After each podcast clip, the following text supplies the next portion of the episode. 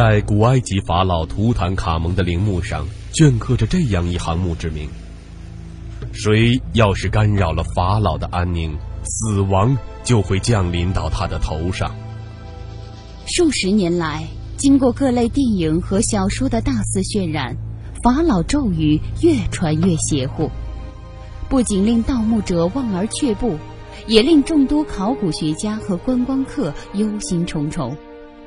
近日，埃及考古学家们不惧咒语的威胁，用高科技设备对法老的身体进行了全面的检查，从而揭开了三千三百年前的这位古埃及男孩法老的死亡之谜。图坦卡蒙是第十八位埃及法老，公元前一三三六年到一三二七年统治着埃及。图坦卡蒙并不是在古埃及历史上功绩最为卓著的法老，但是在今天却是最文明的埃及法老王。自从1922年，图坦卡蒙法老的墓穴被英国考古学家霍华德·卡特和卡尔纳冯伯爵发现之后，墓穴内让人眼花缭乱的陪葬品、举世闻名的金面具，以及那让人觉得有些毛骨悚然的法老的咒语，无一不引起世人的极大兴趣。然而，人们最为关注的还是这位年轻法老本身。十九岁的图坦卡蒙突然神秘而死，死亡年龄过早，下葬匆忙，脑后部受伤。人们相信他英年早逝的背后，一定隐藏着什么天大的秘密。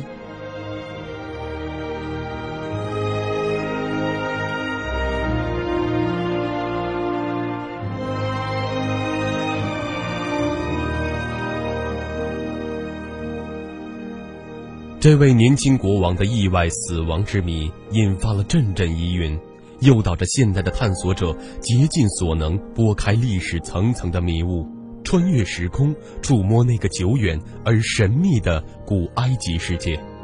据流传下来的零散的史料记载，图坦卡蒙的父亲阿肯纳顿是古埃及王朝有名的异教徒。他竭力地推行改革，让古埃及从多神信仰转为一神信仰。他的做法在当时备受争议和记恨。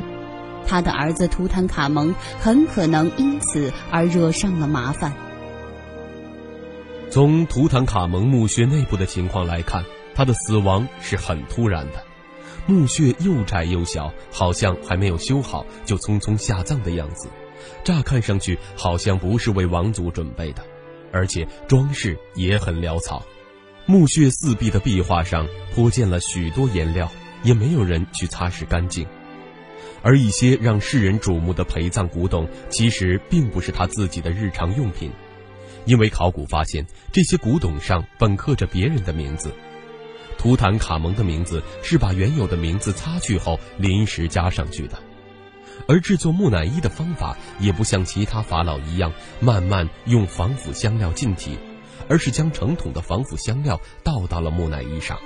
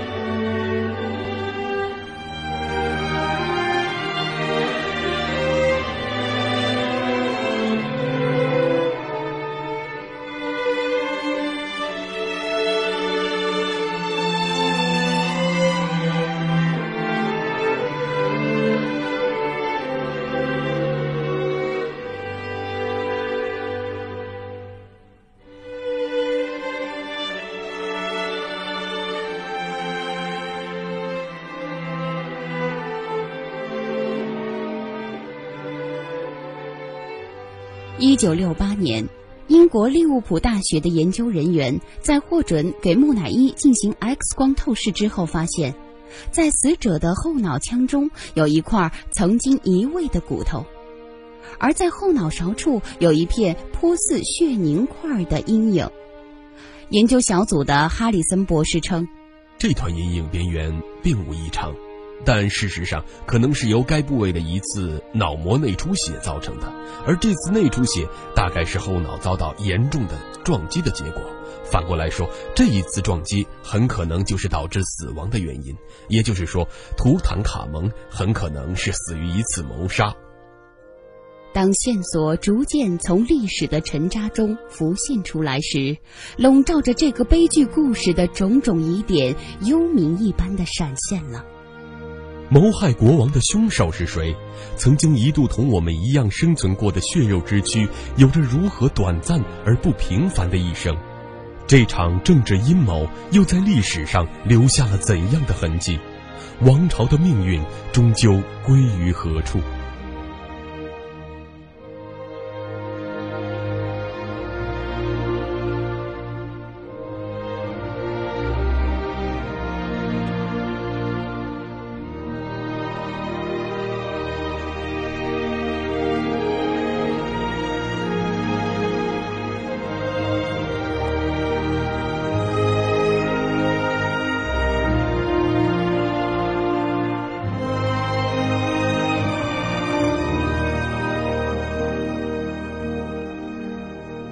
演着历史学家和侦探双重角色的鲍勃·布雷尔，不经意成为了历史上的一位使者。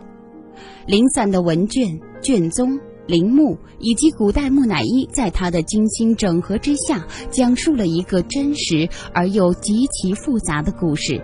让人真实的嗅到了当时王权争斗的腥风血雨。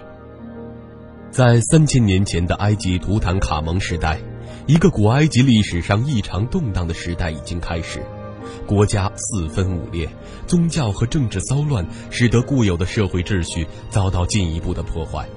朝中贪婪的野心家们纷纷结党密谋，而与此同时，年轻的国王和他深爱着的妻子却无法得到一个王位继承人，这种种不稳定的因素使得埃及犹如一个火药桶，一触即发。恶魔终于向年轻的图坦卡蒙国王举起了双臂，江山因而易主。布雷尔还列出了三位最有可能成为凶手的人。嫌疑犯之一，军队统帅赫朗赫布。霍朗赫布经常教图坦卡蒙狩猎、驾驶战车，这些活动都提供了谋划一次事故的充足机会。如果图坦卡蒙真是死在路上，尸体在霍朗赫布运回之前就可能腐烂了。这一点倒可以解释为什么木乃伊上额外倒了好多的防腐香料。霍朗赫布谋杀图坦卡蒙最可能的动机是自己篡权登上王位。要做到这一点，对于手中掌握着军权的他并不难。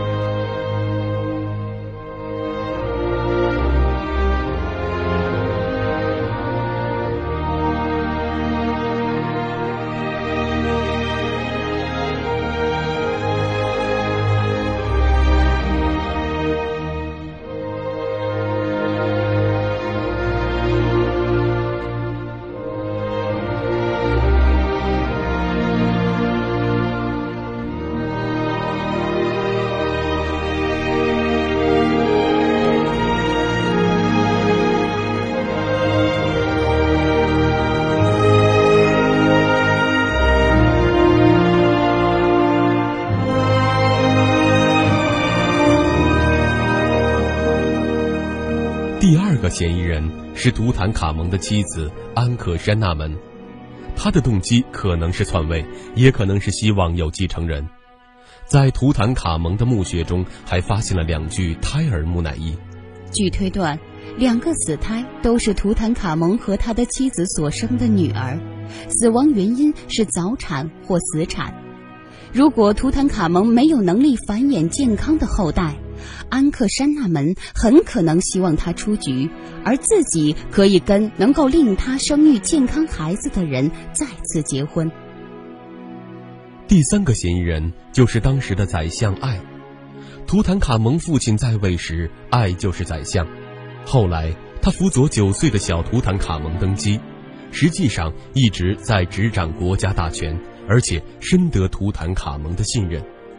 宰相爱的杀人动机可能是看上了法老的宝座，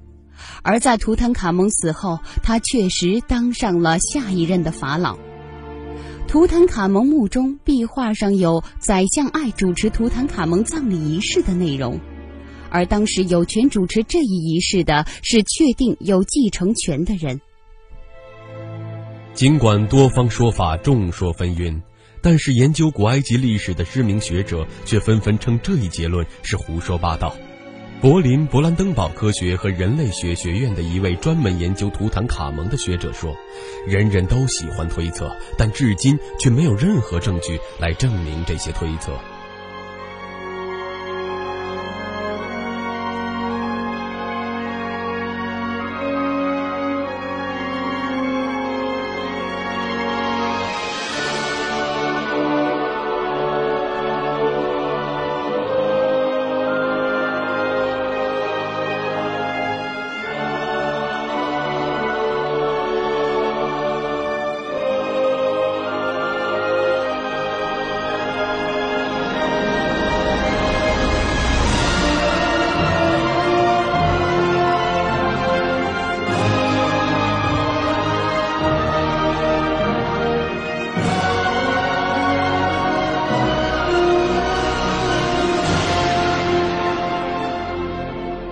解开一个延续多年的未解之谜，埃及考古部和美国的研究小组于今年年初用一辆载有特殊装备的车辆，从帝王谷将这位法老王的木乃伊从坟墓当中移出，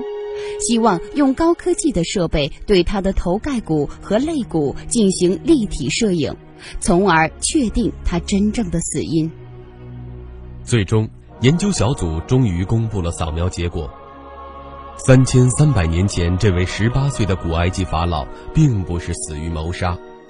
在短短的十五分钟 CT 扫描中，研究显示，图坦卡蒙身形纤瘦、健康，没有营养不良或传染病，但是他有轻微的唇裂。CT 片还显示，这位年轻的法老有微小的恶裂，不像是装饰用的胡须或其他面部装饰造成的影像。他的门牙很大。同其家族里的其他法老一样，牙齿有复咬合的特点。哈瓦斯表示，图坦卡蒙的尸体保存完好，可以清晰地看见图坦王脸部的轮廓，就连他的脚趾和手指也是保存完好的。发现图坦卡蒙法老王藏身之地的埃及最为著名的考古学家、埃及古物最高委员会秘书长哈瓦斯表示。研究小组针对有关图坦卡蒙被谋杀的种种说法展开了调查，但没有发现其后脑曾经被重击的证据，也没有其他迹象显示涉及谋杀。他们还发现他胸部意外撞伤的可能性极小。哈瓦斯称，研究小组部分成员认为，图坦卡蒙左大腿骨有一道骨折的裂痕，显示他死前可能严重的弄伤了大腿。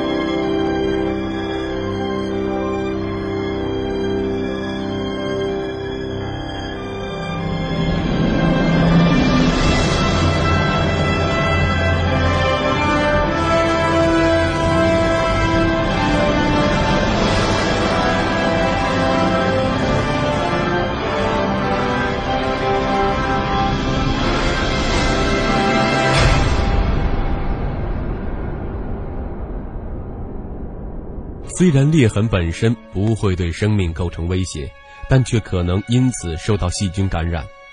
尽管这个裂痕也可能在防腐处理过程中造成，但他们却认为可能性不太大。研究结果表明，图坦卡蒙生前并没有遭受阴谋的迫害。谜团解开之后，这位一直被关注的木乃伊也将被送回自己的墓穴，从此过起平静的生活。而就在此时，另外一种关于图坦卡蒙死因的说法，又让这位法老的身世笼罩上一团迷雾。埃及法老王图坦卡蒙酷爱喝酒，这是考古学家在图坦卡蒙陵墓里发现了几个酒罐后得出的猜测。不过，这酒为何酒，无人得知。二零零五年十月二十六号，科学家向英国博物馆递交了一份研究报告。报告指出，这些酒罐曾经盛满红葡萄酒，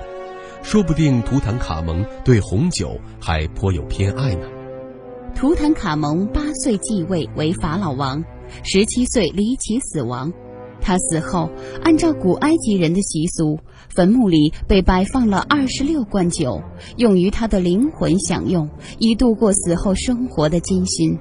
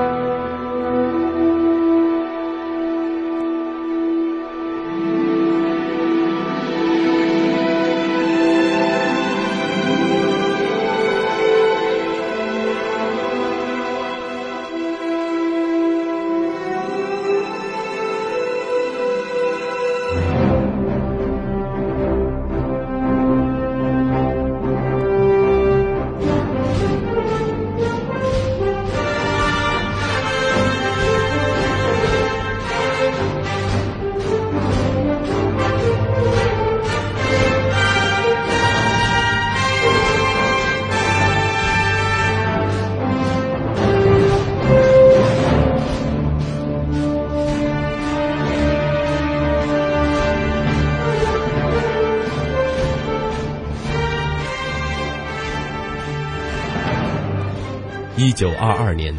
英国考古学家霍华德·卡特伯爵在埃及底比斯西部发现了这座历史上最神秘的图坦卡蒙墓，